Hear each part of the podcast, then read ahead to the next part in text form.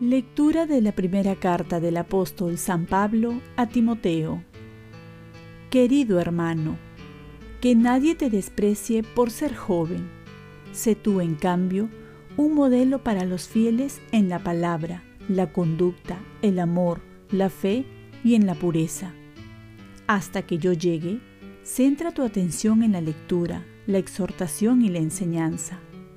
No descuides el don que hay en ti que se te concedió por indicación profética con la imposición de manos de los presbíteros. Medita estas cosas y permanece en ellas, para que todos vean tus progresos. Cuida de ti mismo y de la enseñanza. Sé constante, pues haciendo esto te salvarás a ti mismo y a los que te escuchen. Palabra de Dios. Salmo responsorial. Grandes son las obras del Señor. Justicia y verdad son las obras de sus manos. Todos sus preceptos merecen confianza. Son estables para siempre jamás. Se han de cumplir con verdad y rectitud. Grandes son las obras del Señor. Envió la redención a su pueblo ratificó para siempre su alianza. Su nombre es sagrado y temible. Grandes son las obras del Señor. Primicia de la sabiduría es el temor del Señor. Tienen buen juicio los que lo practican. La alabanza del Señor dura por siempre. Grandes son las obras del Señor. Lectura del Santo Evangelio según San Lucas. En aquel tiempo, un fariseo rogaba a Jesús que fuera a comer con él. Jesús, entrando a casa del fariseo, se recostó a la mesa, y una mujer de la ciudad, una pecadora, al enterarse de que estaba comiendo en casa del fariseo, vino trayendo un frasco de alabastro, lleno de perfume, y colocándose detrás junto a sus pies.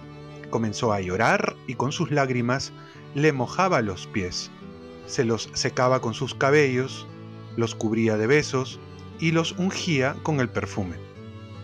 Al ver esto, el fariseo que lo había invitado dijo, Si este fuera profeta sabría quién es esta mujer que lo está tocando y lo que es, una pecadora. Jesús tomó la palabra y le dijo, Simón, tengo algo que decirte. Él respondió, Dímelo, maestro. Jesús le dijo, Un prestamista tenía dos deudores. Uno le debía 500 denarios y el otro 50. Como no tenían con qué pagar, los perdonó a los dos. ¿Cuál de los dos lo amará más? Simón contestó, supongo que aquel a quien le perdonó más. Jesús le dijo, has juzgado rectamente. Y, volviéndose a la mujer, dijo a Simón, ¿ves a esta mujer? Cuando yo entré a tu casa no me pusiste agua para los pies. Ella, en cambio, me ha lavado los pies con sus lágrimas y me los ha secado con sus cabellos. Tú no me diste el beso de saludo, ella en cambio, desde que entró, no ha dejado de besarme los pies.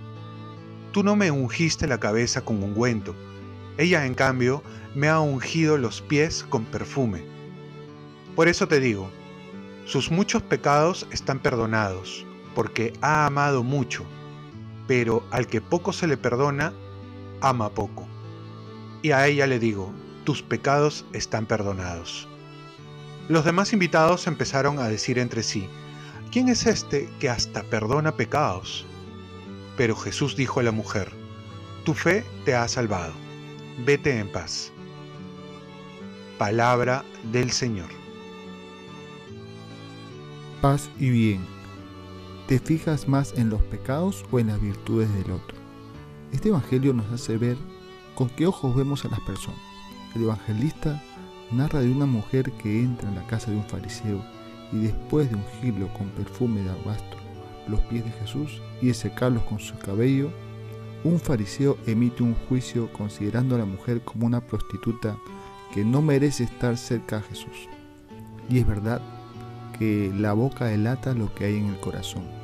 Y este fariseo ve a esta mujer en su pasado, sus pecados, su historia oscura, y lo murmura, y seguro que con la mirada de desprecio delata lo que hay en su corazón.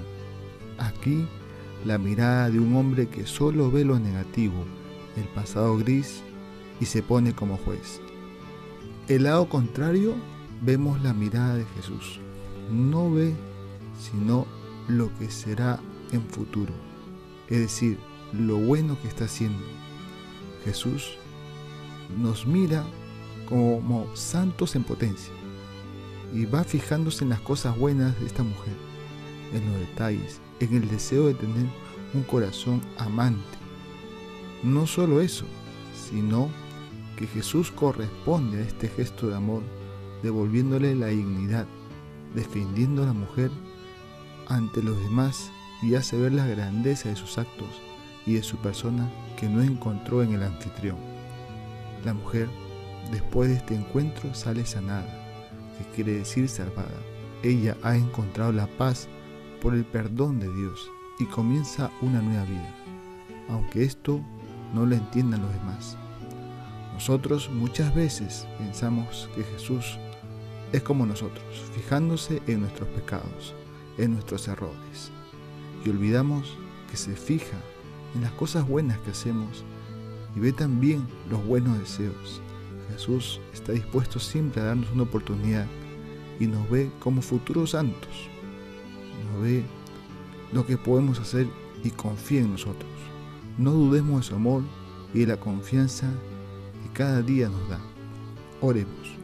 Virgen María, ayúdame a no juzgar ni prejuzgar, sino a ver con los ojos Jesús, ojos misericordiosos.